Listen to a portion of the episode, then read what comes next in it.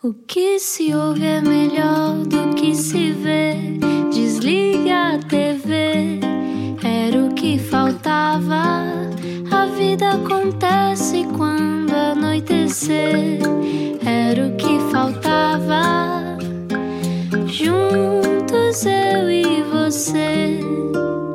Boa terça-feira com a Rádio Comercial. Continua um dia. Aliás, foi um dia cheio de calor, ainda há luz por todo lado. Bem-vindo à Rádio Comercial. Olá, eu sou o Rui Maria Pego. Olá, eu sou a Ana Martins. Já dei um mergulho, mas foi na piscina.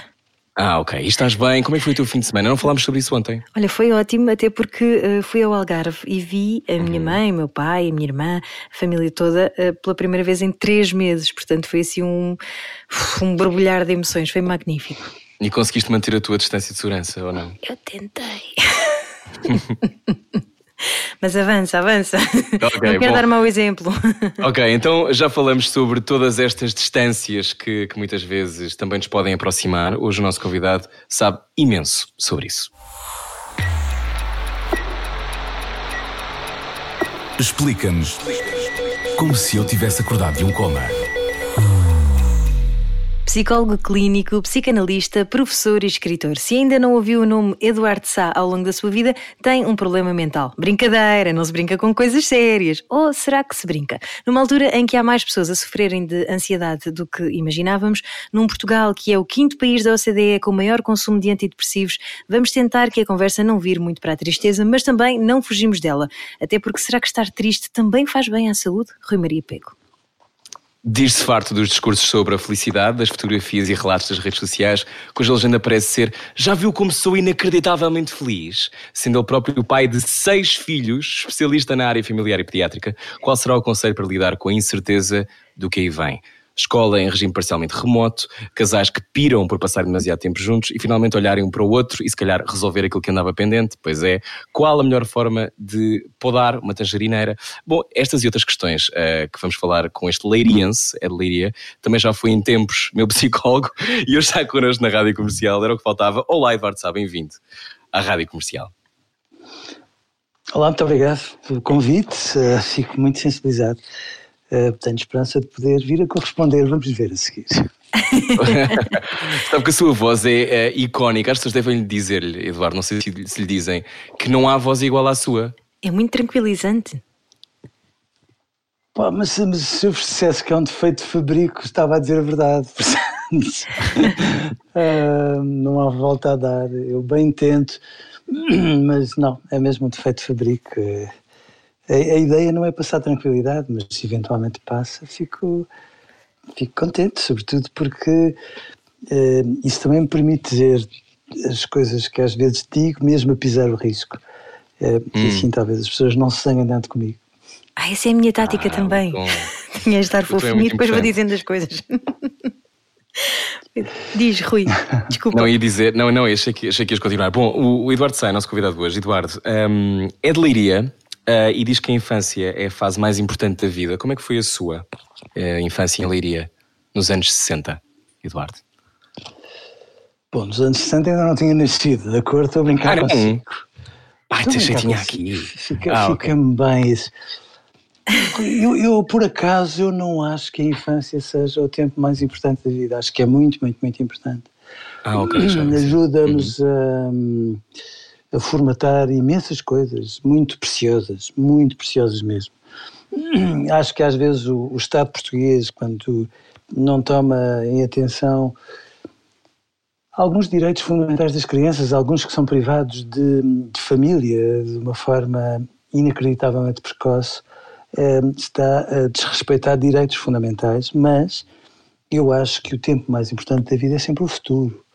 E, uhum. portanto, e, tenho, e tenho até medo, para dizer a verdade, daquela ideia muito querida de Fernando Pessoa que o melhor do mundo são as crianças, porque dá a ideia que à medida que depois, à medida que crescemos, parece que é assim uma espécie de muitas promoções pelas escadas abaixo e que nunca mais uhum. voltamos a uma espécie de paraíso que perdemos. Eu não acho nada disso. Acho que quando nós amamos a vida, mal seria que o futuro não fosse o melhor do mundo. E, portanto, sim, quanto a leiria, quanto a leiria, foi, foi, foi uma infância, foi a infância possível antes do 25 de Abril, que, que marca muitas diferenças neste país, e eu tive o privilégio de, de viver aquela mudança brutal uh, que foi 25 de Abril, perceber uhum. muitas nuances do que era antes e do que passou a ser, e portanto, quando. E, e essas mudanças foram tão inacreditáveis que, de repente, aquela cidade acabou por ter e acabará por ter para sempre, para mim, um, um sítio particular, particularíssimo no meu crescimento. O, o, Miguel Torga, quando foi fazer uh, os seus primeiros anos de médico em Leiria, dizia muitas vezes que não entendia como é que o Bessa de Queiroz tinha conseguido arrancar um, um, um romance como Crime de Padre Amaro de Leiria. Mas Leiria, entretanto, cresceu muito, muito, diversificou-se, está mais bonita, eu acho. Hum. Um, e, portanto, tenho pena, naquela altura, não ter algum charme que, entretanto, conseguiu conquistar. Uhum. Eduardo, uh, que memória é que tem do 25 de Abril? Tem alguma memória uh, com cheiro, com som? Tudo, tudo, tudo, tudo, Rui, tudo, tudo, tudo. Lembro-me como se fosse hoje. Hum. Uh, tudo acabou por acontecer. Uh, na altura houve um certo confinamento e mandaram-nos embora para casa. Lembro-me como se fosse hoje. Uh, o dia 26 de abril, que foi uma coisa absolutamente comovente, e o 1 de maio de 1974 é uma imagem com som, com, com lágrimas, com rostos de pessoas, com, com um ambiente tão mágico e tão inacreditável que uhum. esta, esta ideia de festa, onde podemos estar todos juntos a comparticipar, é uma ideia tão preciosa que, que eu tenho muita esperança que a pretexto de outras questões, seja da música, seja do desporto, seja do que for, possamos uh, readquiri-la muito rapidamente, porque isso uhum. uh, traz-nos sal à vida. Gosta de festa, Eduardo Sá? Muito, claro que sim, o mais porque, possível. E a festa também é boa para equilibrar estados de alma? É, sabe porquê? Porque é uma altura em que nós, independentemente de tudo aquilo que nos distingue, que nos separa, das pequenas, eh, desculpem, mas das pequenas porcariazinhas de todos os dias, que são assim umas arestas que às vezes nos fazem separar uns dos outros uhum. por quase nada, unem pessoas eh, em função de um objetivo comum e estarmos em comunhão uns com os outros é uma coisa tão preciosa e tão insubstituível que uhum. isso nos torna logo diferentes, torna-nos pessoas mais bonitas, menos vaidosas, mais capazes de perceber que os outros não são um obstáculo, mas são a porta que se abre para sermos nós próprios. E, portanto, hum. sim, as festas são preciosas. Eduardo Sá, eh, quando é que percebeu que o, o seu gatilho uh, para perceber isso, porque as pessoas são uh, portas para descobrirmos quem somos também, quando é que isso aconteceu na sua vida? Que as pessoas podiam ser mundos a estudar? Muito cedo, muito cedo, muito cedo, sabe? Porque os meus pais tinham uma loja em Liria e à frente da loja estava um doente mental absolutamente inofensivo, uhum. que falava para todos e para ninguém, falava sozinho. E os meus pais eh, deixavam-me estar a olhar horas para ele e eu achava fascinante, porque ainda por cima ele tinha um olhar de uma bondade absolutamente indescritível.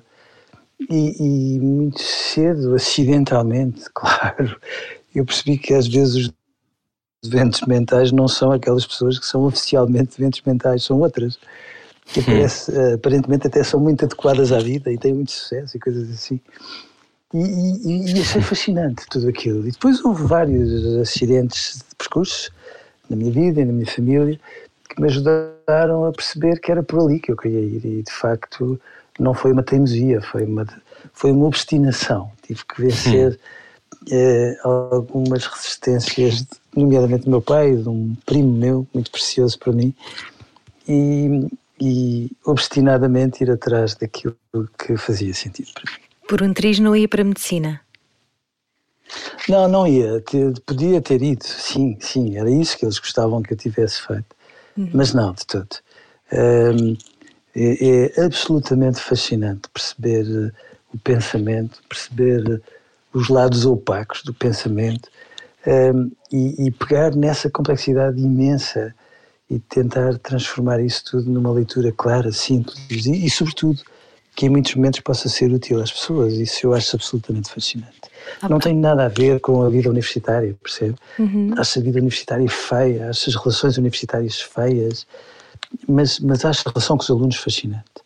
E, e, e transformar aquela complexidade toda numa linguagem que todas as pessoas entendam, para mim é, o, é um desafio que eu assumo até ao fundo da alma um, e que faz sentido todos os dias para mim.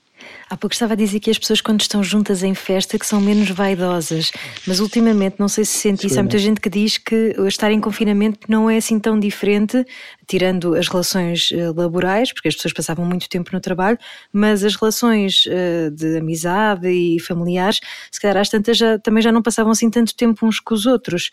Eh, acha que esse, isso vem sim, de, sim, de, um lugar de individualismo, vem de um lugar de, de, de vaidade ou é só o tempo que nos vai consumindo?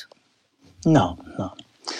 Não, eu acho que o tempo é a desculpa perfeita, porque hum. basicamente quando não queremos assumir as razões pelas quais nós fazemos escolhas, desculpamos com o tempo, e o tempo é, é a desculpa mais politicamente correta que pode existir. Não, eu acho que nós precisamos de fazer escolhas e muitas vezes nós fazemos, ou, ou simplesmente queremos tudo, que é uma maneira de não ousarmos escolher, porque no fundo é disso que se trata, não. Eu, eu tenho a impressão que hum, eu não, não acho que haja males que venham por bem. Quem sou eu para dizer isso? Acho, aliás, um bocadinho obsceno falarmos de uma coisa dessas. Mas eu acho que este confinamento eh, pode ser uma oportunidade absolutamente fora de lugar. Eu acho que andávamos uhum. todos numa espécie de extrapolação neoliberal daquilo que eram as relações humanas, do género primeiro eu, depois eu e finalmente eu ou naquele registro muito narcísico, que eu acho absolutamente insuportável, do género, se eu não gostar de mim, quem é que gosta? E, e a ponto de uh, eu às vezes ficar completamente atónito, porque eu, eu, eu uh, abria a porta aos meus alunos para entrarem quando íamos entrar ao mesmo tempo, e claro que a maioria era super simpática, mas havia alguns que nem sequer me olhavam, nem sequer me obrigavam, nem um sorriso, fosse o que fosse. E portanto, nós éramos tão virados sobre o nosso umbigo e achávamos que os outros momento como este, que ainda por cima nos obriga a ter cuidados com os outros a partir de nós, hum. ajuda-nos a perceber que nós, quando queremos pensar uns com os outros, somos todos mais, mais inteligentes. E, e, portanto, pode ser uma oportunidade bonita para nós percebermos que temos sido mais estúpidos do que é admissível que pessoas inteligentes uhum. sejam todos os dias. Estamos à conversa com o Eduardo Sá. Obrigado por dizer que estamos mais estúpidos ou uh, Porque eu acho que uma das coisas que, que existe, e muitas vezes até na narrativa que se ouve na rádio, que se ouve na televisão, uma coisa meio de doce uh, e já não há pachorra. Eu acho que é importante dizer as coisas conforme, conforme as sentimos. Sim. Uma das coisas que Sim. me parece quando, quando ouço Eduardo, e, e, não sei há quantos anos é que já faz rádio e televisão, há quantos anos é que tem esta, esta dimensão pública no seu trabalho? Oi, rádio, eu estive, hum, eu estive na Antena 1 a trabalhar uhum. muitos anos, hum, que é uma pessoa porque eu tenho uma estima imensa, devo dizer. Na Antena 1 eu estive, e com a minha querida, preciosa amiga Isabel Silva, eu estive, salvo 17 anos. Uhum. E, portanto, rádio inteiro, continuadamente, uhum. uh, estive, acho que nisto mais, sei lá, 20 anos seguidos 20 anos. de rádio de rádio. Talvez um e, pouco mais, eventualmente. E faz isto, este trabalho, existe nesta forma pública, tem a ver com esse desafio que sente até ao fundo da alma, de que temos que descodificar sim. a realidade e temos que ser sim, sim, inteiros a fazê-lo.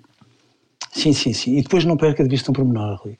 Hum. Eu, de facto, nasci uh, ainda. Uh, a televisão não se tinha democratizado para todos e, portanto, hum. eu lembro-me do que eram as tardes de sábado ouvir os folhetins da antiga emissora nacional, em que uhum. tudo era importante, tudo era importante. Os sons, uhum. uh, as intuações, de tal maneira era fascinante, que eu lembro-me uhum. na adolescência ter criado um rádio clube juvenil com amigos meus, que eram basicamente umas cassetes de fita, está a ver?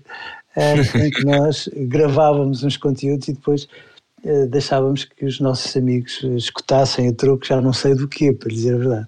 E, portanto, Rádio Pirata? Eh, Era literalmente uma rádio pirata, pode Uau. ter a certeza.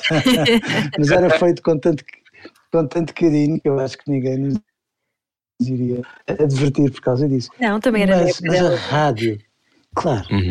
a rádio sempre, por isto, porque eu cresci com rádio, não com televisão. A televisão uhum. foi mais tardia na minha vida. E a rádio tem uma dimensão absolutamente fantástica, é, é misteriosa. É como se, no fundo, as pessoas se conhecessem pelo tom da voz, de facto. Uhum. E isso dá-lhes uma dimensão íntima é, tão, tão inacreditável que isto tudo aconteceu muito acidentalmente na minha vida, é verdade que sim, mas, mas de repente torna-se muito engraçado, muito, muito uhum. engraçado, sendo certo que eu acho muito difícil fazer um, um, uma conversa que seja cientificamente correta, adequada, minuciosa, em 15 minutos, que de repente uhum. seja divertida e clara e que dê um murro no estômago, se for preciso, ou dê um safanão. Uhum. E isto é tão complexo e tão difícil que escrever um artigo científico é seguramente mais fácil. Hum. Onde é que acha que estamos a precisar de levar um murro no estômago, uh, Eduardo? Uh, ui, em tantos sítios. escolha já um, agora para o início da conversa, escolha um, já podemos ir a outros. É a propósito da maneira como. que eu tenho muita esperança que se possa alterar, mas, mas tenho as minhas dúvidas.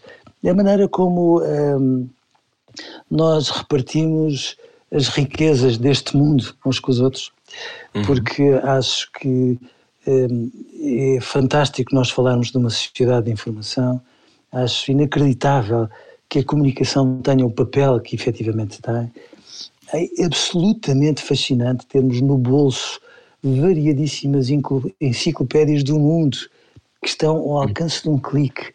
É do que há de mais fascinante que o mundo pode ter trazido e o mundo continua muito assimétrico, muito desigual e isso é tudo aquilo a que eu daria um primeiro murro. É inadmissível nós admitirmos que haja crianças em todo o mundo que não tenham uh, alimentos, que não tenham escola e que nós continuemos a viver com uma indiferença absolutamente absurda esta clivagem entre os ricos e os pobres que o Covid-19 ajudou a perceber que é mesmo um absurdo, porque chegada a hora da verdade somos todos demasiado parecidos. E a nossa indiferença em relação a isto para mim incomoda-me. Depois vem a escola, a educação, etc, etc, etc. Mas, mas enfim, começando por aí, sem dúvida. E haverá pessoas que são mais sensíveis do que outras e que por isso não conseguem esconder esse, esse género de, vou chamar-lhe angústia existencial, porque se calhar não conseguem uh, descartar isso da, da memória ou não conseguem deixar de ver a realidade, não é? Uhum. Há pessoas que conseguem, que são melhores, imagino que, que isso esteja, tenha a ver com o um esquema mental, não é? Da maneira como reagem ao, às suas condicionantes, mas há muitas pessoas que, que parece que não têm angústia existencial. Todos temos. Todos, todos, todos, todos. Uhum. Todos, todos, todos. Eh, faz parte do nosso equipamento de base e, aliás, devo dizer que é das coisas que, devidamente aproveitadas por nós, mais nos faz crescer, pôr-nos uhum. em dúvida, pôr-nos em questão e, de alguma forma, percebermos quem ao nosso lado nos pode ajudar a pensar é o que é mais precioso. Nós passamos é a vida a varrer tudo para baixo do tapete.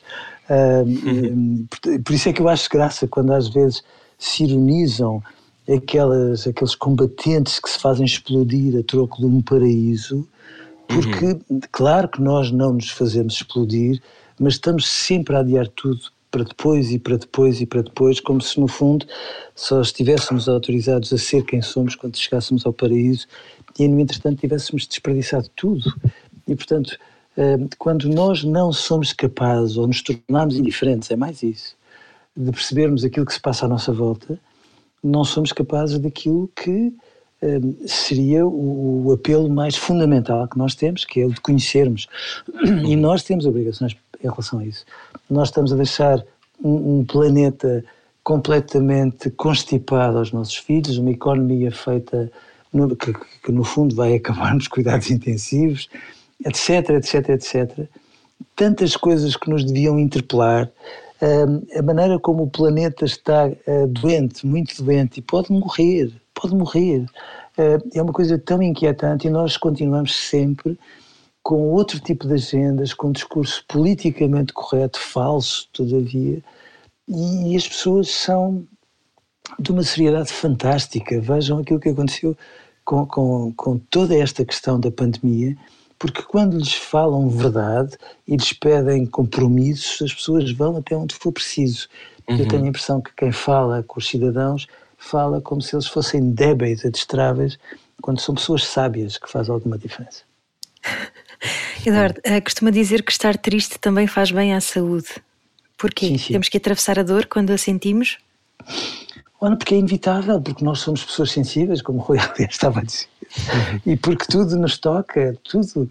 É, às vezes perdemos um objeto que não tem valor nenhum, para além do valor estimativo que tinha para nós, e ficamos tristes. Eu consigo ficar triste quando me fica perto, que é uma coisa que me irrita, sequer uma opinião, porque eu penso assim: meu Deus, eles ganham fortunas, eu acho que marcaria um gol naquelas circunstâncias, etc. E sim, nós ficamos tristes por muitas coisas e isso significa que nós estamos a, a viver a vida ao nosso lado estamos a cheirá-la, estamos a senti-la, estamos, estamos a, a implicar-nos nela e, portanto, eh, estarmos tristes é a consequência das pequenas e das grandes perdas que todos vivemos. E aquilo que me parece é que é um discurso antidepressivo que eu acho absolutamente irritante, porque uhum. quando estamos tristes temos a legitimidade de pegar nas pessoas que são indispensáveis para nós e deitar a cabeça no colo delas e pedir mimo, que é aquilo que as pessoas saudáveis precisam de fazer quando estão tristes, e criou-se esta uhum. ideia de que as pessoas saudáveis são aquelas pessoas que nunca ficam tristes. Uhum. A ver, é todo um registro de um otimismo uh, que, para o qual não há paciência, porque é uma euforia mentirosa. E, portanto, reparem, nós ficamos deprimidos quando as pessoas junto de quem estamos tristes não são capazes de acolher a nossa tristeza. A, a uhum. depressão uhum. é o que fica das experiências de desamparo quando nós confiamos a tristeza nas mãos de alguém, essas pessoas nos deixam literalmente apiados. Ou, ou tentam encontrar soluções em vez de nos dizerem só deita aqui que eu dou-te uma vestinha. De acordo, Ana, mas falta-lhes a password, está a ver? Uhum. É, é, isso que depois nos faz descobrir quem é que nos ama. Porque as pessoas que nos amam, nós não precisamos de andar a fazer setas para dizer, olha, a resposta correta é esta, ok? Não. As pessoas que nos amam vão milimetricamente ali, a, a, ao gesto certo, uhum. na hora exata, e é isso que faz a diferença. E, portanto, eu acho que se criou esta ideia tão envergonhada de podermos estar tristes, que o melhor que se consegue quando nós fugimos de estar tristes, às vezes em que precisamos de estar, hum, é ficarmos todos deprimidos. Portanto, eu acho que, de certa altura, o mundo é um bocado esquizofrénico, porque se criou uma ideia de não, por favor, a tristeza faz mal, que deprime, quando é exatamente o contrário. Quanto mais fugimos de estar tristes, quando, quando merece a pena estar tristes, é exatamente quando ficamos num registro desgovernado, confuso e, vale a verdade, muito mais doente do que pode parecer. E há muito claro. aquela coisa também da culpa e da responsabilidade que, que se calhar nos vai sendo incutido pela, pela conversa da autoajuda, de que nós é que somos responsáveis. De alguma maneira somos sempre responsáveis pelo que escolhemos, não, não é? Eu acho que a autoajuda é publicidade enganosa levada à última à última décima, por favor. É aquela ideia de que se nós fôssemos pessoas fortes e decentes, precisávamos dos outros unicamente para lhes dizermos que não precisamos deles para nada. Portanto, a ajuda é uma coisa seríssima. As crianças fazem com uma simplicidade e uma limpidez que eu acho que nos devia servir de emenda. Esticam-nos a mão, olham para cima e dizem simplesmente ajuda, que nem, nem, é, um, nem, nem é um pedido, é quase uma ordem. Uh, e, e, nós temos a mania lá por sermos crescidos não precisamos de ajuda, todos precisamos dela. E, e portanto esta ideia de autoajuda é uma espécie de faça você mesmo, depois dá as confusões que todos nós sabemos, que são aquelas dá, pessoas dá, dá uma prateleira que se desmonta. Não é? Não, e gera frustração, não é? Sim, depois são aquelas pessoas que ao fim de cinco minutos de uma conversa já estão a dizer que são pessoas muito resolvidas, que é meio caminho andado para nos dizerem ok, isto é, isto é botox, ok? É tudo mentira, mas faz-te conta, ah não, por favor. É demais. Olha, a seguir, a seguir quero perguntar sobre como é que as redes sociais nos tornaram então todos mais plásticos. Falamos sobre isso já a seguir. Connosco hoje, Eduardo Sá, na Rádio Comercial. Venha daí, a conversa segue já, dentro de momentos. Siga o seu sonho. Siga o seu sonho. era o que faltava. Com Rui Maria Peco e Ana Martins. Na comercial. Boa viagem com a Rádio Comercial. Já vamos, acho eu, na semana 4 de desconfinamento. Espero que esteja bem, espero que mantenha a distância social, mas não uma distância daquilo que se sente. Hoje estamos à conversa com o psicólogo, uh, professor, uma série de coisas. Eduardo Sá, pai de seis filhos. Um, desde que as redes sociais inundaram as nossas vidas, Eduardo, ficámos feitos de plástico ou simplesmente uh, vamos pondo botox, como dizia há pouco, conforme, conforme a tendência daquele verão? Como é, como é que, é que acha? Eu, eu, acho, acho que de início ficámos todos baralhados. Primeiro hum. porque as pessoas acharam que uh, a liberdade de expressão passava pela, pela democraticidade do insulto e, portanto, deu no que deu. E a determinada altura uh, chegou-se, uh, enverdámos uh, quase todos por aquela ideia de que, eh, em vez de vivermos a vida, estávamos autorizados a fotografá-la a todos os momentos, que é absolutamente irritante quando uma pessoa está num concerto, por exemplo, e está alguém à nossa frente que não vive o concerto, mas que está a fazer eh, fotografias e mensagens e posts a, a, propósito de concerto, que é uma coisa que devia ser proibida e de certa forma passou a ser. Isso é uma fuga de sentir? É uma fuga do momento, não é? Do agora, talvez. É quase a tentação muito vaidosa de dizer eu estive lá, mas na verdade, quando nós estamos só por fora, não estamos em lado nenhum, passamos por lá, que é uma coisa diferente. Uhum. e depois, não, eu acho que no fundo as redes sociais, como tudo eh, na natureza humana, eh, sofrem desta deste, deste imenso privilégio de nós pensarmos as coisas, ainda assim de as pensarmos e de as regularmos e de começarmos a ter outro tipo de ligação entre as pessoas. E, portanto, eu tenho sempre um grande desconforto quando eu vejo as pessoas exibirem a sua vida, porque acho que a vida privada é demasiado preciosa para se exibir assim, mas acho fantástico que as pessoas possam dar a sua dimensão humana quando comunicam no Instagram, por hipótese, e, e dê a entender que afinal um, são pessoas que se comovem, que têm sobressaltos, que às vezes têm uma noite mal dormida e que ficam à beira de um ataque de nervos muitas vezes. E portanto eu acho que o tempo uh, e os exageros, que apesar de tudo foram uh, razoavelmente geridos, nos ajudam a perceber que as redes sociais hoje são um bocadinho diferentes. Um destes dias vamos ter que pensar no resto das redes sociais, a maneira como elas eh, serviram para manobrar eleições e para atentar contra a claro. democracia. Eh, hum. Uh, mas, mas até aí eu acho que de alguma forma vamos estando atentos. E portanto hum. um, eh, as redes sociais foram preciosíssimas com o Covid. O que é que teria. Vejam, o que é que a, a, a pneumónica uh, sem redes sociais, o que, bom, e sem antibióticos, na verdade, uh, o, que, o que é que foi.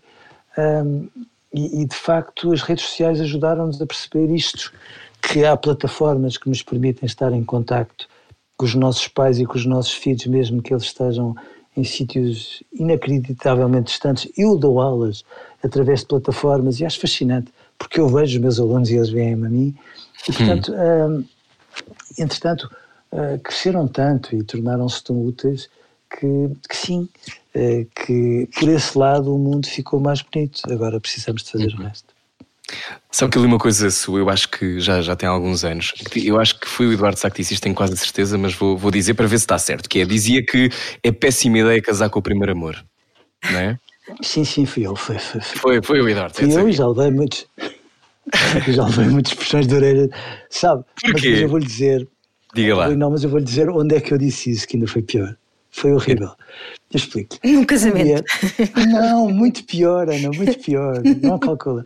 Um dia, uns amigos meus é, que, que, que, estavam ligados a um centro de bioética convidaram-me a dar uma aula na Universidade Católica sobre sexualidade. Uhum. E eu aceitei. Aceitei e fui, etc. E cheguei lá e disseram-me que a aula seria no, no grande auditório da Universidade Católica. E eu achei normal porque era uma aula de mestrado, nos grandes auditórios há sempre pequenas salas e, portanto, imaginei uma turma de mestrado serão quantas? 15 pessoas, 20 no máximo, tranquilo. Cheguei lá e disseram: olha, na verdade não é numa sala, é no grande auditório. E eu comecei a ficar muito aflito. E quando lá cheguei, estava o grande auditório cheio, não sei se estão a ver, e muita da hierarquia da Igreja Católica na primeira fila. Foi uma coisa que eu pensei, isto não está a acontecer. E, delicadamente, eu disse, olha, eu só queria pedir o favor de me deixarem ser o último a participar, uh, para eu tentar perceber o que, é que podia fazer ali. E disseram não, esteja, esteja absolutamente à vontade. Uh, será o último, eu respirei fundo e disseram-me, tecnicamente também pode ser o primeiro, porque é o único que vai participar. E eu fiquei à beira, juro que é verdade. Não, mas o pior veio a seguir. O pior veio a seguir, porque eu então pensei, como é que eu vou falar de sexualidade para, para estas pessoas? Fiquei muito mais aflito do que quando aceitei o vosso convite, devo reconhecer, e já comecei a ser tão falso quanto era capaz. E ao fim de 10 minutos de banalidades, eu disse: Olha, eu peço desculpa, mas isto já foi longe demais. Eu não consigo continuar assim, porque eu entendo que quando respeito as pessoas deve ser verdadeiro e, portanto, eh, vou, vou dizer-vos exatamente aquilo que eu penso em relação às relações amorosas. Eu acho que devia ser proibido casar com o primeiro amor. e quando eu disse isto, olhei para a primeira fila do auditório que se começou a mexer e eu comecei a ficar a pensar onde é que é a saída de emergência deste auditório. eu, eu acho que vou precisar. E, mas eu expliquei, porque eu disse sim, vejam bem, é assim. Hum, eu acho que nós temos ideias um bocado erradas em relação a isto, eu acho mesmo, Rui. Porque se nós olharmos para dentro de nós, nós, dentro de nós, dentro de mim, se preferirem esse exemplo, vive a, a, namorada que eu tinha no jardim de infância, que era aquela pessoa a quem uma pessoa entregava o convite de festa de aniversário a tremer, na esperança que ela dissesse que sim. A, a, minha namorada do, do ensino básico, do primeiro ciclo, que é uma pessoa que eu hoje até recordo com imensa ternura. Ou seja, quando finalmente nós chegamos àquele que é oficialmente o nosso primeiro amor, já temos muitas pessoas dentro de nós. Muitas, muitas. E é bom que existam. Aquilo que eu acho grave é que se parta deste pressuposto que quando nós, que no resto nós precisamos de errar para aprender, mas que nas relações amorosas estamos a, a, obrigados a acertar à primeira. É mentira. É mentira, uhum. porque, porque eu acho que namorar é muito mais importante do que estudar.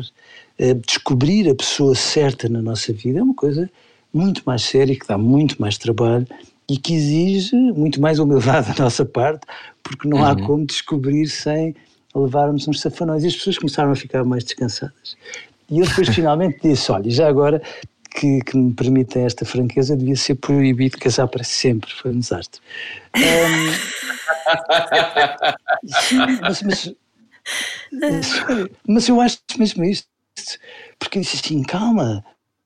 Um, mas porquê que quando nós queremos conquistar alguém, estamos enviamos mensagens a perguntar como é que foi o dia, se está a correr bem amanhã, etc, etc, etc, etc. E depois quando a pessoa finalmente diz sim, eu quero ficar contigo, nós poupamos nas mensagens, poupamos nos gestos, etc. E o que eu disse foi, calma, que isto de nós eh, casarmos e adormecermos em serviço faz com que hoje nos separemos 10 centímetros, amanhã outros 10. É, o que há de mais fácil é nós divorciarmos, é fácil, porque temos filhos, trabalho, compromissos, etc e às vezes uhum. poupamos nos gestos e, portanto, eu disse, não, não casem para sempre com aquela ideia de que, pronto, está feito e agora podemos adormecer em serviço. Uhum. E devo dizer que depois tive das reações mais bonitas que eu já vi. Ou seja, quando eu estava a ver finalmente se, se a hum, saída de emergência estava ali ao pé, eu tinha um auditório a reagir de uma forma tão, tão carinhosa e tão aconchegante que eu, uh, mais uma vez, percebi que, pronto, quando nós somos verdadeiros, as pessoas chegam lá e percebem que podem não concordar connosco, mas não se sentem ofendidas por nós. Mas foi aí, foi aí que eu disse isso pela primeira hum. vez, é verdade. E acha que há um excesso. Desculpa, Rui, avança. Não, não, vai, vai. vai. Eu ia perguntar em relação às, às relações se, se há um excesso de idealização ao mesmo tempo, porque há aquela conversa uhum. de que antigamente era para sempre, hoje em dia, por dar cá aquela palha, as pessoas separam-se. Mas quer dizer, é... separar não é um ato leviano, não é? As pessoas não se separam assim de um dia para o outro, porque é um, é um processo muito doloroso. Credo, é, é, é dolorosíssimo. E quem acha que, quem em determinados momentos falou do divórcio fácil, hum, devia ficar de castigo e pensar na tolice que estava a dizer, porque obviamente hum, são processos muito, muito dolorosos. Aliás, é muito engraçado ver como uh, hoje nós observamos algumas nuances que eram impensáveis há alguns anos.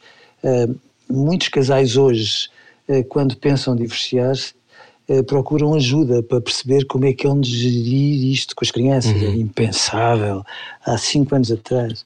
Um, hoje, a taxa de, de separação durante a gravidez e no primeiro ano de um bebê é muito grande, o que significa que as pessoas, mesmo em circunstâncias como essa, têm a decência de assumir a verdade e uh, procurar um caminho. E, portanto, eu, eu não acho que seja nada fácil. Agora, é dificílimo. Aliás, o que eu acho que é mesmo muito difícil, já disse isso algumas vezes, é nós, a determinada altura, uh, darmos a entender aos nossos filhos qualquer coisa do género: olha, eu agora vou precisar de te magoar muito porque preciso de ser feliz.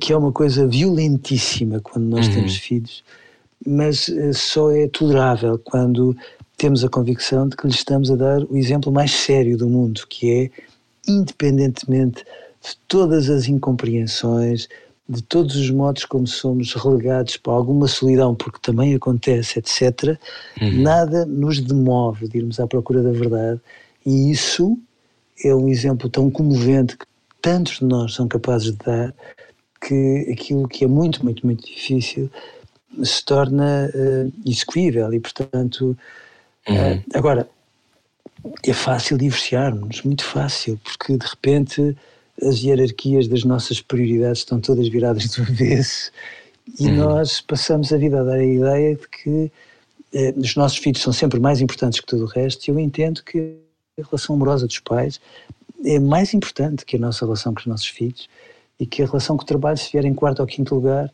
vem no sítio certo e não é por aí que somos menos responsáveis. Um, mas sim, às vezes andamos todos muito virados do avesso. Isso é muito importante dizer que a relação dos pais é, é, mais importante do que a relação com os filhos, porque se os pais não estiverem bem um com o outro, também causa mais ansiedade, mais tensão sim, sim, em casa. As crianças pais, acham que a culpa é pais, é. Sim. Pais eh, mal amados, por melhores pessoas que sejam, são sempre piores pais. Uhum. Verdade. Um, não tá, a Ana ficou, Ana ficou a pensar. Ia, pensar, ia perguntar. Não, força, Rui, tá, a ligação está aos cortes e estou a ouvir-te assim a, ah, okay. a, mastigar. Não, ia perguntar, ia perguntar, e estamos à conversa com o Eduardo Sá. Um, então, esta, o Eduardo também diz que procurar uma alma gêmea é um exercício de vaidade. Uh, sim, sim, esta sim, alma gêmea é também, mais uma vez, uma daquela implantação Disney nas nossas cabeças que. Um, Provavelmente que nos algema também, não é? Algema-nos a uma ideia de que a pessoa ideal está a virar da esquina. Mas porquê que é um exercício de vaidade, Eduardo? Porquê? Porque a alma gêmea é só alguém que seja o nosso reflexo. hum. e, e a pessoa certa na nossa vida, às vezes, é quase tudo ao contrário do que tínhamos sonhado, Rui. Quase tudo. Eh, funciona como a dama e o vagabundo, está a ver? Uhum. Uh, às vezes vem de meios diferentes, tem educações diferentes, mas depois tem aquele tcharam que faz com que a nossa alma dê uns pinotes fantásticos. Um, e, e, sim, a alma gêmea não faz muito sentido. Uh, aqui, o, o grande desafio é nós encontrarmos alguém que seja tão interpelante e que nos, já agora que nos devolva ao melhor de nós, mesmo que seja diferente em muitas, muitas coisas, que aí sim um, uma relação pode ficar muito séria. Agora, quando, quando nós somos muito parecidos, tão parecidos, tão parecidos um, com a outra pessoa a ponto dela parecer uma alma gêmea, não, por favor. Um, as pessoas que nós amamos são aquelas que, que não são tudo aquilo que nós sonhamos, são mais do que aquilo que nós sonhamos, que é uma coisa que tem muito mais graça. Uhum. Certamente tem muito mais graça. Eu fazia agora a pergunta que é. Um, Acha que, tendo em conta o contexto de mitificação que existe sobre o outro em 2020, nós hoje inventamos antes de conhecer as pessoas, não é? Nós já estamos apaixonados ou a querer apaixonar-nos baseado numa fotografia que vimos no Instagram. Há muita gente, muitas gerações que, que se apaixonam assim. Se apaixonam antes pela imagem, só depois por, pelo mundo que, que se encontra. Depois ficam às vezes muito baralhados porque o mundo não bate certo com a imagem ou com a sim, ideia que fizeram sim, daquela sim, pessoa. Eh, eu não sei se antigamente, eu imagino que, que há 20 anos os problemas fossem parecidos de outra forma, mas eu acho que hoje. Escreviam-se cartas em vez do Instagram. Não, mas há uma epidemia desta coisa de, de eu decidir antes quem é que aquela pessoa é. Sim. Não sei sim. se concorda. A grande vantagem, Rui, é que essa pessoa às vezes nos envia um, uma mensagem escrita e escreve A sem H. é isso mesmo. Pronto. É bom. Isso Morreu é o desejo logo, não é? Sim, sim, sim, sim. Não há volta a dar. Tão bom. Mas como é que, como é que gerimos, é que gerimos as expectativas? Porque, sobretudo, quando uh, vamos ganhando traquejo emocional, não ficamos com o primeiro amor, nem com o segundo, nem com o terceiro. Uh, já passaram uns anos, ainda não casámos. Eu não estou a falar de mim, talvez esteja. Um, como é que nós não, não ficamos, às vezes, exigentes demais? Porque essa coisa de procurar o que é muito interpelante, às vezes também pode ser uh, um, um claro. desafio inconsciente que estraga todas as hipóteses, não é? Eventualmente, mas ao contrário daquilo que às vezes nos dizem, quando nos advertem ou quando nos repreendem, inclusive, uhum. e nos chamam a atenção que nós andamos à procura de um príncipe ou de uma princesa, não é verdade. Uhum. Nós não andamos à procura de pessoas perfeitas, nós andamos à, à procura de pessoas que, de um momento para o outro, sejam capazes de ter essa capacidade de nos mostrar o mundo de uma outra forma. E, portanto, uh, claro que somos mais exigentes, mal seria, somos mais experientes, não temos a grosseria de pormenores que tínhamos aos 15, aos 18, aos 25, aos 20, ou aos 30. Vamos uhum. ficando, de facto, muito mais acutilantes, uh, damos importância aos pequenos nada, que de facto criam um perfil, esse sim, um perfil adequado um, àquilo que nós podemos esperar, um, mas depois um, é, há, há, pessoas que de repente funcionam um bocadinho como os elefantes nas florestas, uh, onde nada se fazia esperar, abrem um trilho e o trilho é tão absolutamente inacreditável que há um antes e um depois daquela pessoa.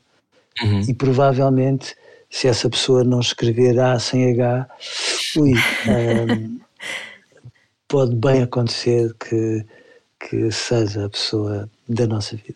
E aquela história todos de à procura dessas pessoas. É verdade. E aquela história de que uh, a paixão termina ao fim de X anos. Ei, não, por favor. Sabe que eu acho tão engraçado isso, Ana, percebe? Porque, vamos cá ver, as poucas experiências de comunhão que muitos casais têm é quando estão apaixonados. Uhum. Eu acho dramático, porque amar é uma experiência de comunhão.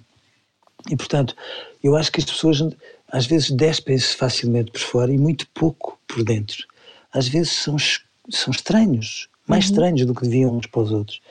E, e, quando nós temos esta capacidade de nos darmos à transparência a uma pessoa, uh, estas experiências de comunhão fazem-nos fazem perceber que, um, que há relações onde, à medida que nós vamos crescendo, aquelas pessoas se tornam mais bonitas, porque, porque ficaram mais bonitas, a verdade seja ao pé de nós, e vice-versa.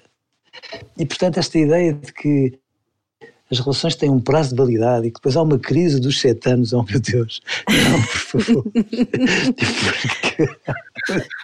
Uh, não, de todos, mas onde é que nós andamos? Não, não é por aí. Agora, dá um trabalhão danado, um, uma relação amorosa ocupa espaço, ocupa tempo e, e se for uma relação a sério, ocupa o que há de mais precioso em nós, sem dúvida. Portanto, ter uma relação é alimentar o jardim, é aquela metáfora que se costuma utilizar, não é? Sem dúvida. É regar o jardim, é regar as flores. Sim, é aquilo que nos dá a vida. Uh, a verdade é que depois, quando uma relação não é assim, é aquilo que nos tira a vida e, é, e acontece também. Uhum. Estamos à conversa com o Eduardo Sá, que nos vai continuar a dar vida já a seguir. Venha daí a conversa continua depois disto. Até já, está na Rádio Comercial. Siga o seu sonho. Siga o seu sonho. era o que faltava. Com Rui Maria Pego e Ana Martins. Na comercial.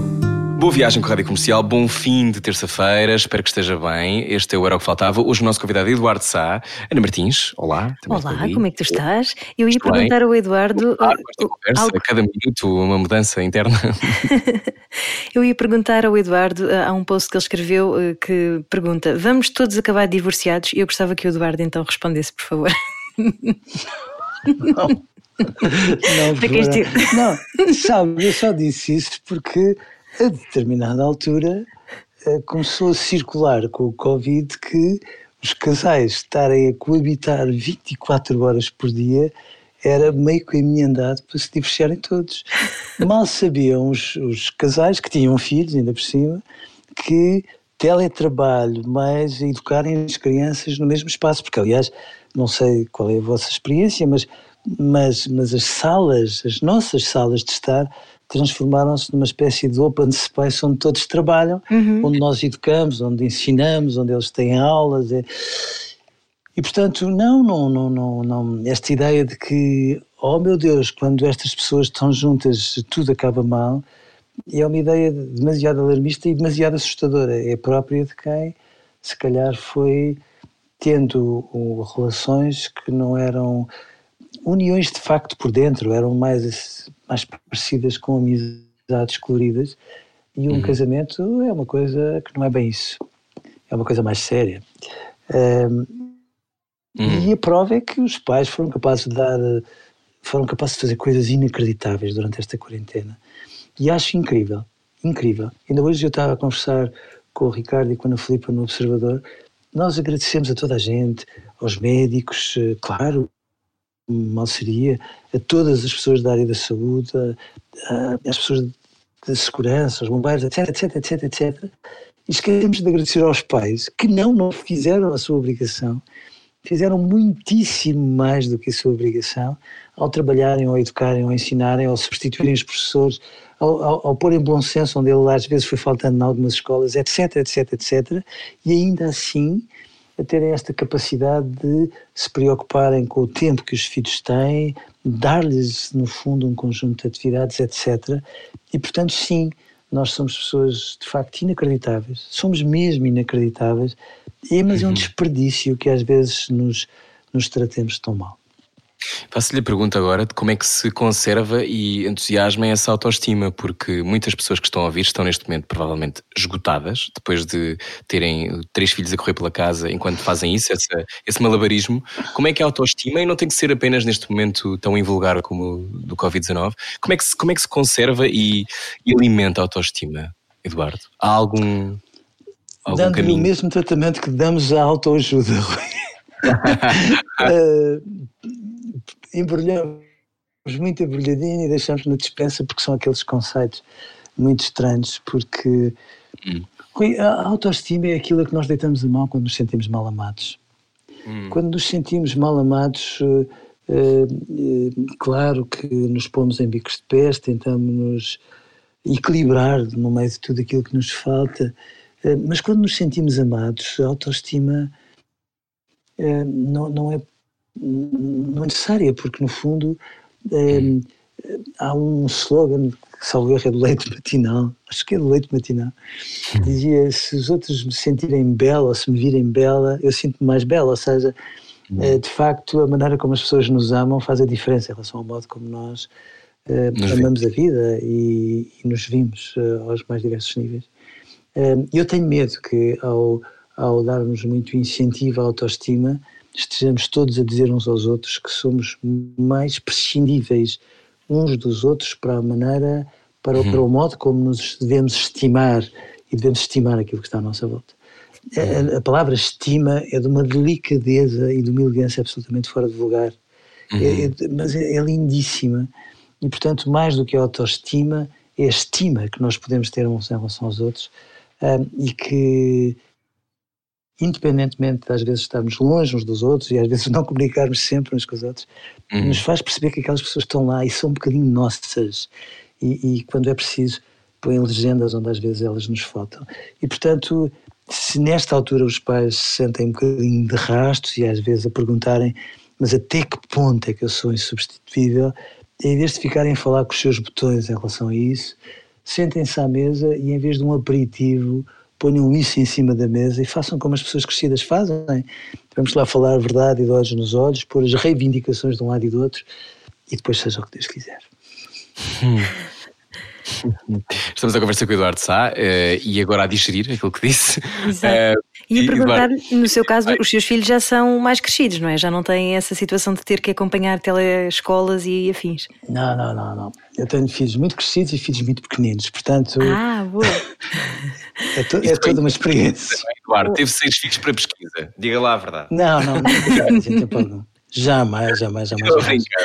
Acredito. Claro, oh, por favor. Claro. Quando nós Mas não pudéssemos brincar. Claro, claro que não, sim. Não, não, não. Seis filhos. Não, não. Muitos filhos, Eduardo. Um, Acha? Como é, como é que se, eu acho, eu acho simpático, eu gosto, acho, acho fixe, também tenho três irmãs. Eu se pudesse também. e muitas atividades diferentes, mas um, hoje em dia é invulgar, eu diria, não sei se concorda, mas há esta, esta lógica que é uma navegação que pede barcos diferentes uh, a todas as horas do dia, porque se tem um filho muito mais velho que terá outros, outros desafios, tem um filho mais novo, pequenino, que tem outros, como é que, como é que se faz essa, como é que faz essa navegação? Fazendo uso do sexto sentido, que é uma coisa absolutamente fantástica. Ah, existe o sexto sentido? Perceber... Ah, então não existe. É, uhum. Aquilo a que nós chamamos de sexto sentido é, chama-se simplesmente intuição. Aliás, uhum. é o topo de gama do sistema nervoso e às vezes nós esquecemos disso. É, é estranho, porque quando nós estamos descontraídos somos muito mais intuitivos, muito mais inteligentes, na verdade. Uhum e fomos ensinados a censurar o que temos de melhor. É tudo tão estranho às vezes. E, e, e portanto, quando nós temos vários filhos, eles estão-nos sempre a interpelar de formas diferentes e nós temos a todos os minutos eh, apelos de crescimento que, que eh, ou, ou, ou, lhes respondemos e não paramos de crescer, ou, ou, ou não, e então é um Deus me livre, é um quebra-cabeças mesmo mas é uma eu, eu acho que é só a experiência mais sublime que se pode ter na vida. Quando fala na, na, intuição e no facto de nós não darmos muito uso a essa parte do nosso sistema nervoso, uh, de que forma é que se poderia trabalhar isso, por exemplo, nas escolas? Um, fazendo relaxamentos? E Estou não, a tirar bolas favor, para o pinhal, não? Não, não, não. Não, não, não, não, não. não. É deixá-los brincar. Não, uh, deixá-los brincar, que é uma escola, é que é uma coisa que a escola eh, com a qual a escola convive mal, vá-se lá saber porquê. Os recreios nas escolas portuguesas eram uh, de 5 minutos muitas vezes e, portanto, 5 minutos não é uma, uma proposta decente que se faça a uma criança. Uhum. Porque as crianças uh, que parecem ter os seus direitos cada vez mais salvaguardados têm cada vez menos tempo para a sua infância, o que é uhum. é um atentado aos seus direitos. Uhum. e a escola perceber que nós não somos macacos de imitação. A escola deixar de privilegiar o repetir ou recriar. A escola perceber que, eh, no fundo, mais importante do que ensinar é escutar aquilo que as crianças sabem e depois tentar compatibilizar toda aquela sabedoria num nível seguinte, em que todos possam ganhar com todos. E aí sim, eu acho que um dia a escola vai ter que se reinventar profundamente porque a escola continua a viver, mesmo com, com, com tablets e outras coisas do género, continua a viver no século XIX e as crianças estão claramente no século XXI. Às vezes os pais estão numa espécie de terra de ninguém. Às vezes no século XXI, às vezes a procurar o seu caminho.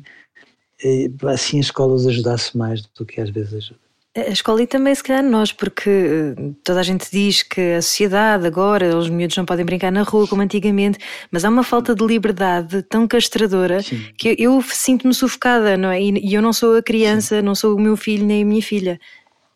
Como é que sim, se consegue sim, sim. dar a volta a, a, isso? Quer dizer, estamos aqui numa conversa muito filosófica, não é? Mas pode ser que o Eduardo tenha aqui alguma pista. Com as autarquias a perceberem que que trazer as famílias e as crianças para a rua é mais importante, embora tudo o resto seja importante.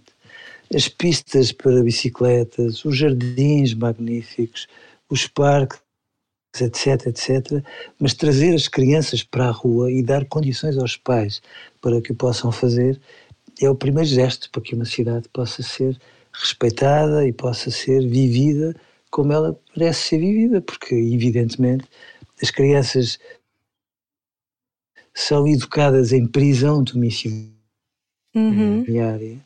têm muitas vezes jardins de infância onde têm menos tempo de contacto com o ar livre do que muitos prisioneiros de alta segurança e, no entanto, nós não nos cansamos de dizer que os queremos livres e, portanto, andamos muito equivocados, só, só podemos andar, não pode ser.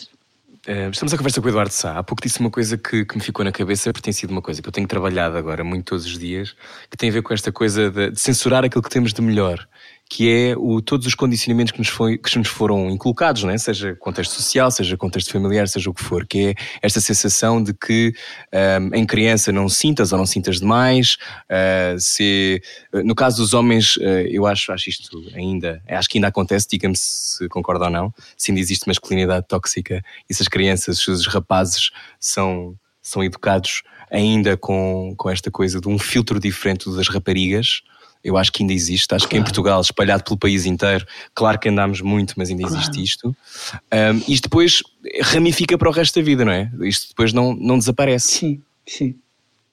Sim, eu acho que a educação do género masculino é uma questão de saúde pública. Porque uhum. se partiu do pressuposto que os homens não choram, os homens que choram são os homens esquisitos, que é uma coisa uhum. absolutamente notável, um, que de alguma forma um, que nós temos que pensar duas vezes antes de dizermos ser o que for, que se somos fortes uh, estamos proibidos de ter medo, ou seja, a educação do género masculino é uma educação feita de condicionamentos de uma ponta à outra. Bom, tantos condicionamentos que às vezes, que a esmagadora maioria dos homens, quando quer dizer simplesmente amo-te Teresa, só isto, e às vezes é só isto. Uhum engasga-se todo, tudo, tudo, tudo. então, se tiver que dizer amo-te Pedro, ainda é mais complicado, não é? Porque não lido. Não, então, isso já é, isso é um grande claro um outro universo, claro. Porque a vergonha sim, sim, e, esta, e esta sensação é uma espécie de. Parece que são camisas de forças que são postas umas em cima umas das outras, até que há uma altura em que já ninguém se mexe para lado nenhum. Ficamos só ali, numa de espero que isto não me afete muito.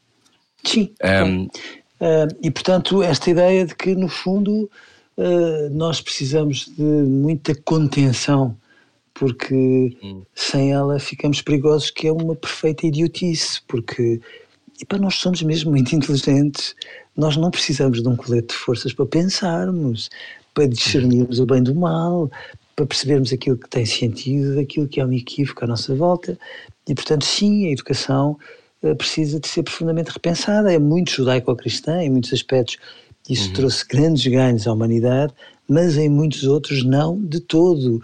A educação é muito sexualizada, ora, mas, mas faz lá sentido que no século XXI continuem a existir em Portugal escolas só de raparigas e escolas só de rapazes. A troco de quê?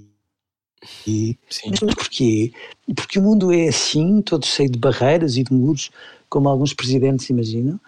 E, e, pronto, e sim, nós devíamos pensar nisso muito mais a sério, porque é como diz, Rui, isso cria muitos, muitos, muitos obstáculos, tantos obstáculos que depois é, é um Deus me livre. Uh, há muitos homens que quando que têm lágrimas com cloreto de sódio, ok? Que quando vivem as relações amorosas querem ser tão felizes como a mulher, que se criou estes são aspectos orgásticos da coisa.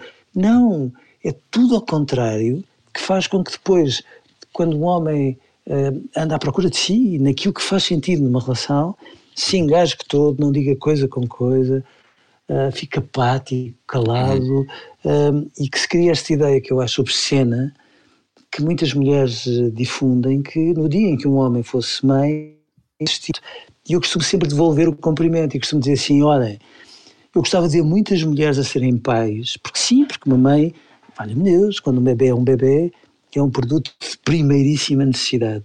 E quando uhum. ele tem dois anos, a mãe foi capitalizando créditos. E depois a mãe e o pai saem no fim de semana e voltam, e o pai e a mãe entram em casa, o pai entra primeiro, abre os braços à espera que o filho venha de lá para o abraçar, ele corre, corre, corre, corre e vai abraçar a mãe que está atrás de nós. Um, é difícil ser pai, e eu acho que às vezes as pessoas não se dão conta disso. Então uhum. vivem de tal forma centradas nelas próprias que no que diz respeito à educação do homem, não se dão conta de como é diferente.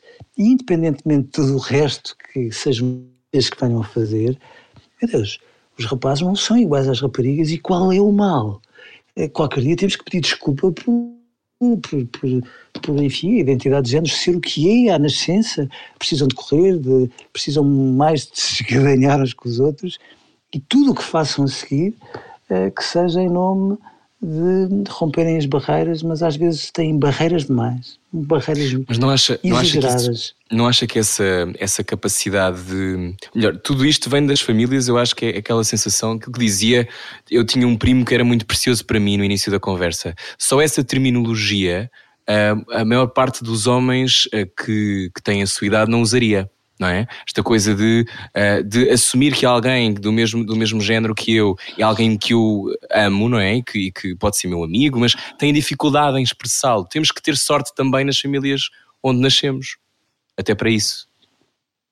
Sim, até para isso, claro. Claro que sim. Uhum. Claro que sim. Não. Sim, sim, sim, sim. Independentemente do extrato social e tudo mais, sim. Até uhum. para isso precisamos ter sorte. Uh, nessas medidas de contenção que nós vamos criando ao longo da vida, e vou, vou, citar, por exemplo, a história de não, não sejas artista porque isso não paga contas, entre várias outras, uh, depois uh, acabamos por criar mecanismos quase de autossabotagem. Como é que nós detectamos claro. essa, essa autossabotagem? Como é que se detecta e se reverte? Olha, quando os pais finalmente perceberem que muitas vezes, na melhor das intenções, eu não tenho dúvidas disso, mas quando perceberem que aquilo que passam a vida a dizer aos filhos é que aos 14 anos, não sei se estão a ver o que é que é uma criança de 14 anos, ah, que aos 14 anos devem estar absolutamente esclarecidos em relação a tudo aquilo que querem ser na vida.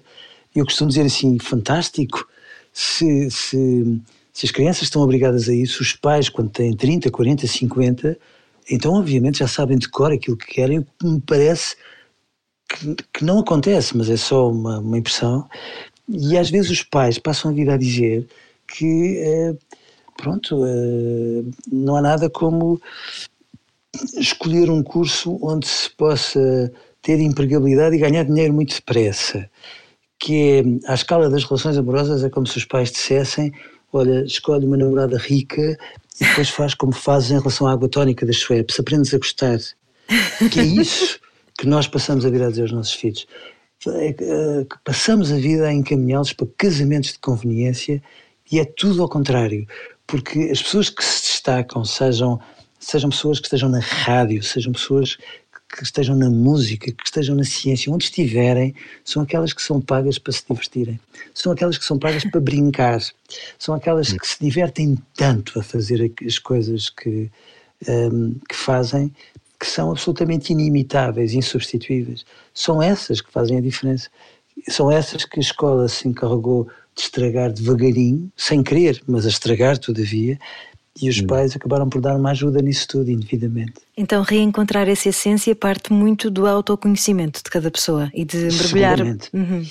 Seguramente. E de um pai e de uma mãe que, de vez em quando, quando nós nos armamos em tolos, nos puxam pelos colarinhos e dizem: Bom, segues o teu coração se faz favor, porque senão, se eu tiver que me zangar, eu zango-me até onde for preciso. Claro. Ah, isso era tão bonito, alguém dizer sempre, não é? Segue o teu coração. É, que é difícil fazer essa distinção nos dias que correm, porque nós somos muito mentais, é tudo muito intelectualizado. Não, não, publicidade enganosa, parte 3, Ana.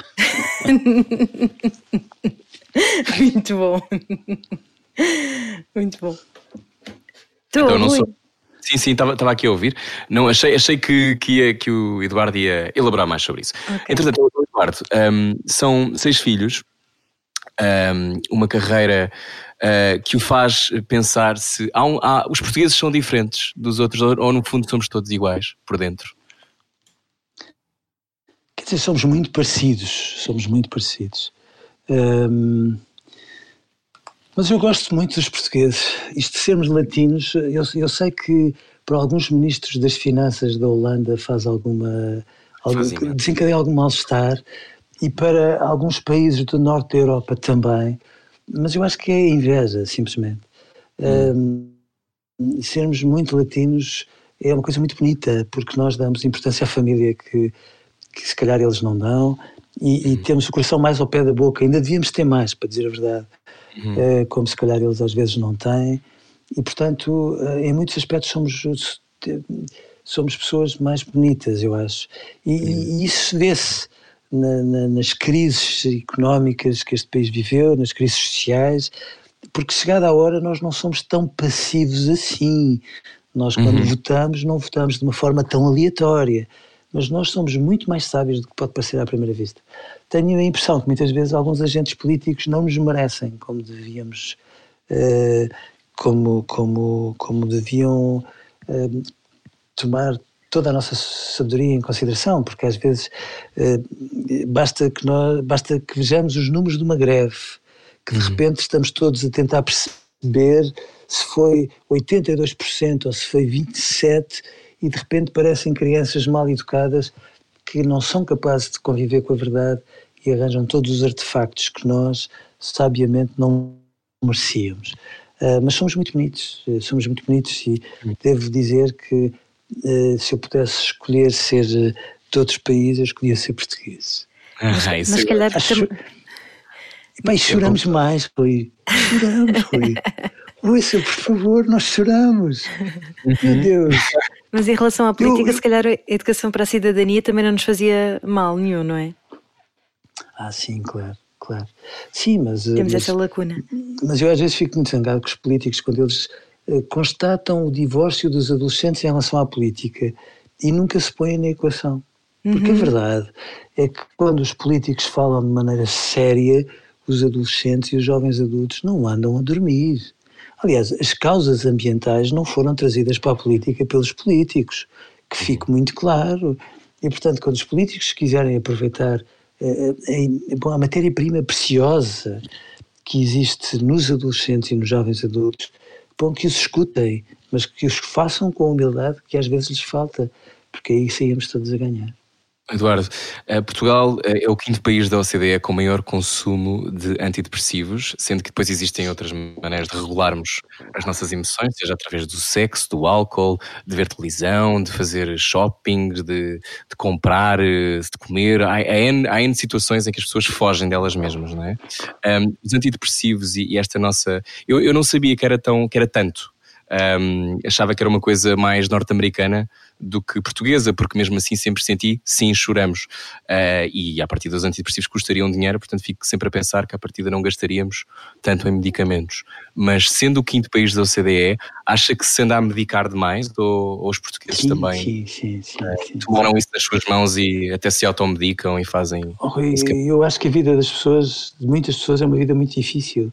Uhum. Acho que quando olham para o lado, estão, vivem ao lado da pessoa com quem não queriam viver e, e têm condições de vida que eh, só caberiam em muitos dos seus pesadelos e de vez em quando têm uma escola que, que as repreende a torto e a direito porque um filho não é milimetricamente adequado a um determinado modelo e a escola não tem maleabilidade para se adequar à singularidade de uma criança e, portanto, a vida de muitas pessoas é tão difícil, tão difícil, que eu às vezes fico admirado como é que elas têm força para se levantar e, sobretudo, têm força para sorrir para os filhos, que é uma coisa ainda mais inquietante.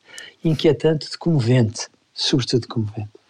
Uhum. Uh, e, portanto, eu percebo que muitas das pessoas uh, iludam dessa forma, porque serve para isso, iludam dessa forma os sintomas de dor que têm, mas eu acho que num mundo mais decente tenho esperança que o Covid tenha ajudado a que muitos responsáveis políticos percebam que, de facto, promover a saúde mental não é um bem de segunda necessidade, é um bem de primeira necessidade.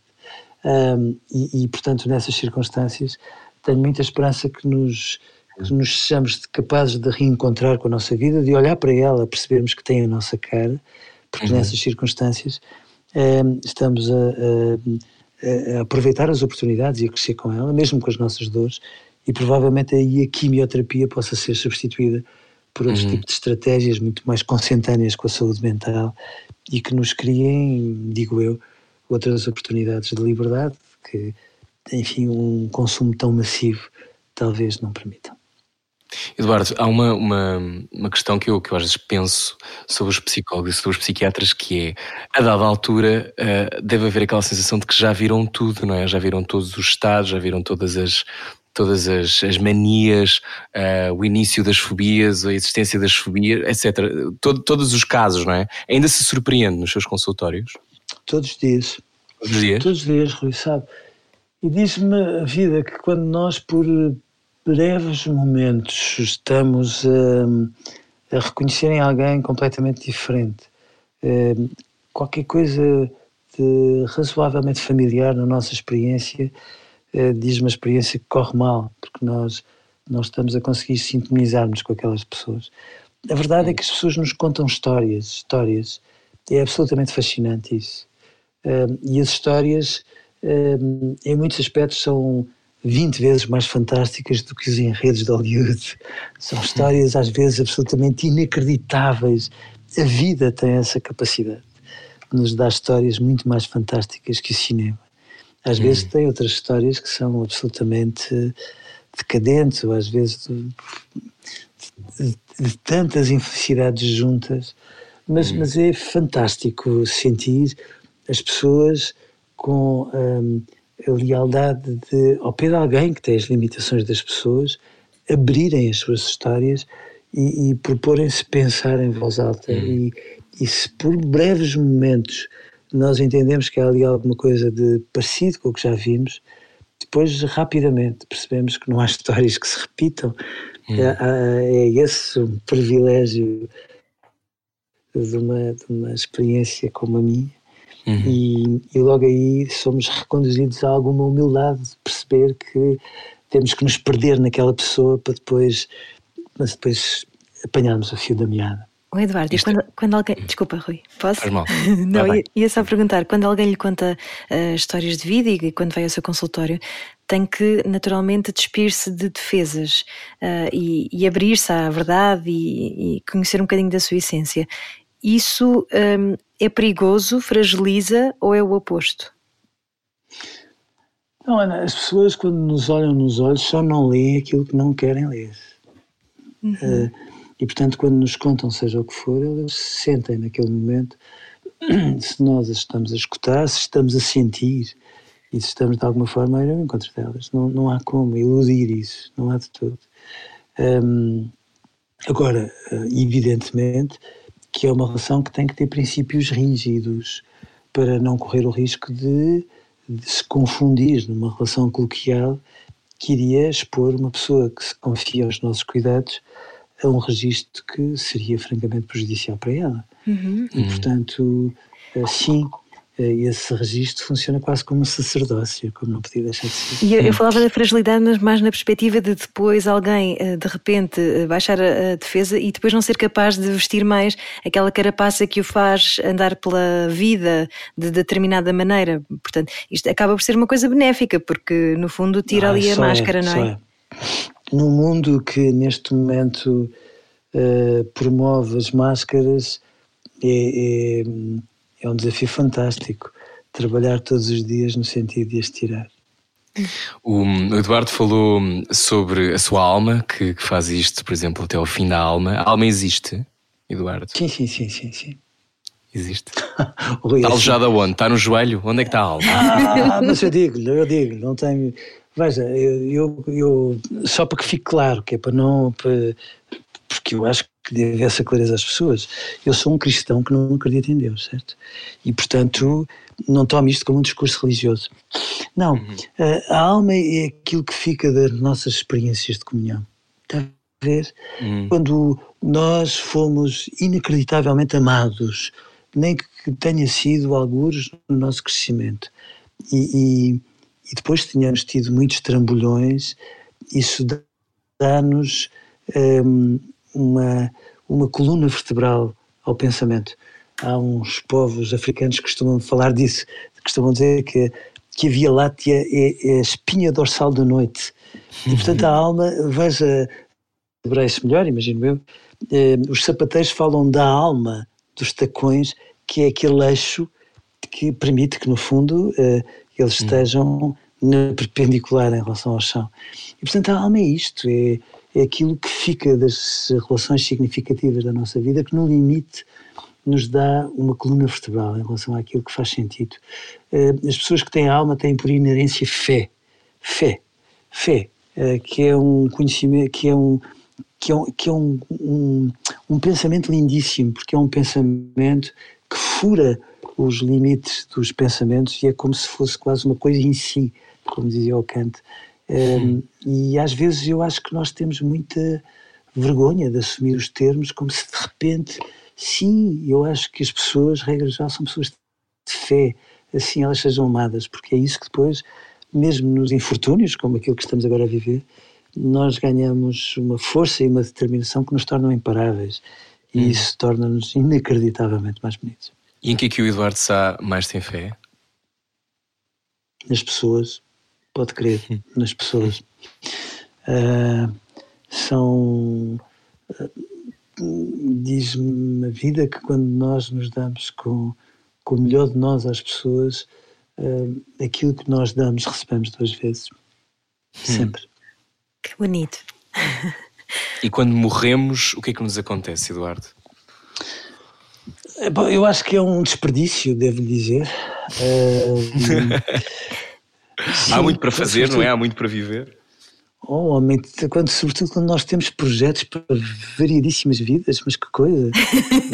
um, mas um, pá, morremos uh, e depois temos esta dimensão absolutamente comovente da natureza humana de percebermos que as pessoas, quando são amadas por nós e nos amaram, têm lugar para sempre, na primeira fila do nosso coração. É essa a vida eterna. É esse o segredo da vida eterna. E, portanto, eh, o discurso religioso não inventou nada, simplesmente limitou-se a traduzir em palavras aquilo que nós fomos sentindo e que às vezes, uhum. verdade seja, eh, abordamos com algumas dificuldades. O que é que tem descoberto mais em si durante esta pandemia? Olha, que é possível de repente pegar em muitos muros e furá-los a todos. Divertindo tanto ao pensar que andam por aí uns presidentes a querer uh, erguer muros e muros e muros e muros. E, e eu sentir-me tão ridículo se estivesse no lugar deles ao perceber que de repente, uhum. quando finalmente somos todos muito iguais perante os nossos medos, os muros se derrubam e é nessas circunstâncias que todos ficamos mais parecidos com todos. E, portanto, o que eu descobri foi isto: que às vezes é, é, um, é um vírus, desculpem, é uma porcariazinha de um vírus insignificante. Absolutamente. Uhum. Bom, quem é que se chama Covid-19, meu Deus? E, e, no entanto, pôs estas pessoas que acham que mandam no mundo e que mandar no mundo é criar muros reduziu-os à sua dimensão essencial e ajudou-os a perceber que, que não, que não é por aí, que nós precisamos de ser Sim. livres e coisa que eu acho que muitos deles não perceberam ainda. Então, a melhor, ou melhor, a única maneira, eh, esta é a punchline desta conversa, talvez, vai-me dizer se é ou não, mas então a única maneira de nós chegarmos àquilo que de mais autêntico temos e somos é não evitar as coisas que nos aparecem e, ou seja, aquela ideia do the only way is through, não é? É através do mergulho nas coisas que nos acontecem e não nem, no evitar de. Um, sim, sim, acha que sim. estamos mais preparados para isso agora que fomos forçados a, a estar em casa? É, eu adoraria dizer que sim, não é? uh, mas sim, eu acho que a melhor maneira de ficarmos presos às coisas é fugirmos delas. Ahá. Ah. Ouviu isto? Não te esqueça. Eduardo Sá, muito obrigado. Gostávamos muito, muito de conversar não, consigo. Eu é que vos agradeço, sinceramente. Eu acho que quem já fez algumas entrevistas tem a noção que elas dependem fundamentalmente das pessoas com quem nós estamos a conversar. Eu acho que conversar é a forma mais fantástica de aprender. Uhum. E, portanto, fico-vos a dever este, esta conversa que foi, acreditem, foi, foi particularmente preciosa para mim. Oh, oh, que bom, fico muito, muito obrigada. contente. Para nós também, muito obrigada. Conversar é o nosso desporto favorito, ainda bem que temos isso todos em comum nesta, nesta noite aqui na Rádio Comercial. Obrigado, Eduardo. Se quiser ouvir a conversa inteira, pode ir até radiocomercial.ol.pt. Hoje foi, esteve connosco o Eduardo Sá. Vinha daí, nós já voltamos. Até já. Era o que faltava. Com Rui Maria Pego e Ana Martins. Juntos eu e você. Na Comercial.